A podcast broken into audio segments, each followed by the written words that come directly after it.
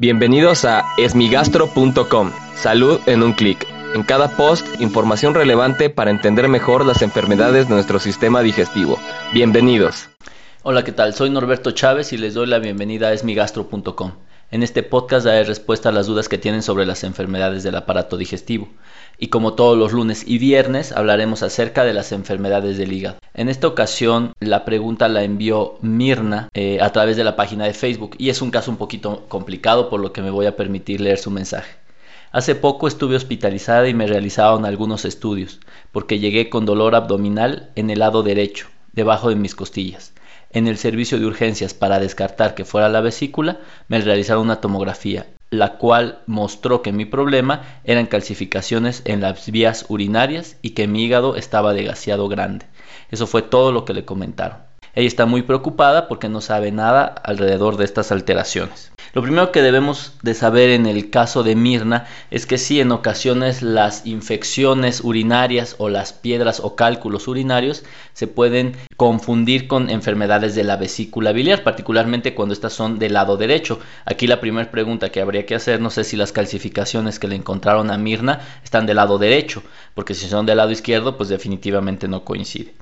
Ahora bien, otra de las cosas que debemos saber es que el cuadro clínico de la colecistitis aguda, es decir, de la inflamación de la vesícula, es fiebre, dolor en la parte superior derecha del abdomen, que se puede acompañar de vómito o de una coloración amarillenta, que hablaría de alguna complicación ya de esta colecistitis aguda y esto se debe de documentar no por tomografía ya que no es el mejor estudio para observar las alteraciones de la vesícula.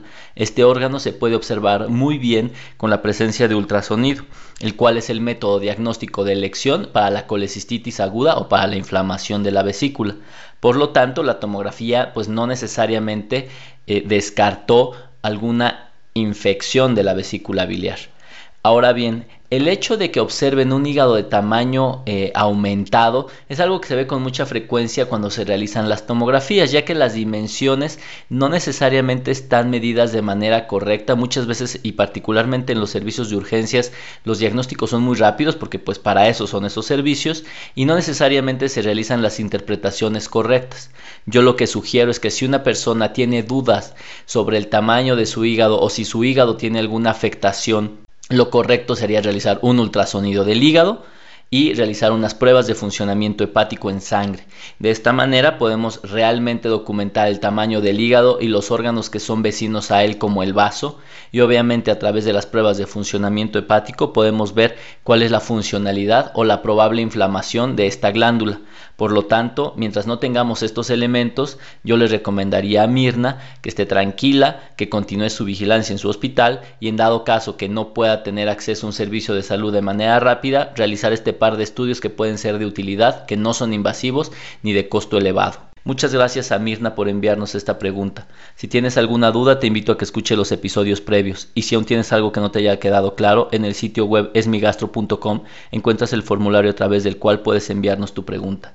Y finalmente los quiero invitar a revisar mi último libro sobre encefalopatía hepática, Guía de Cuidado para Pacientes y Familiares. Actualmente se encuentra en su versión digital en Amazon y pueden encontrar todas las respuestas sobre las enfermedades del hígado, particularmente la encefalopatía hepática.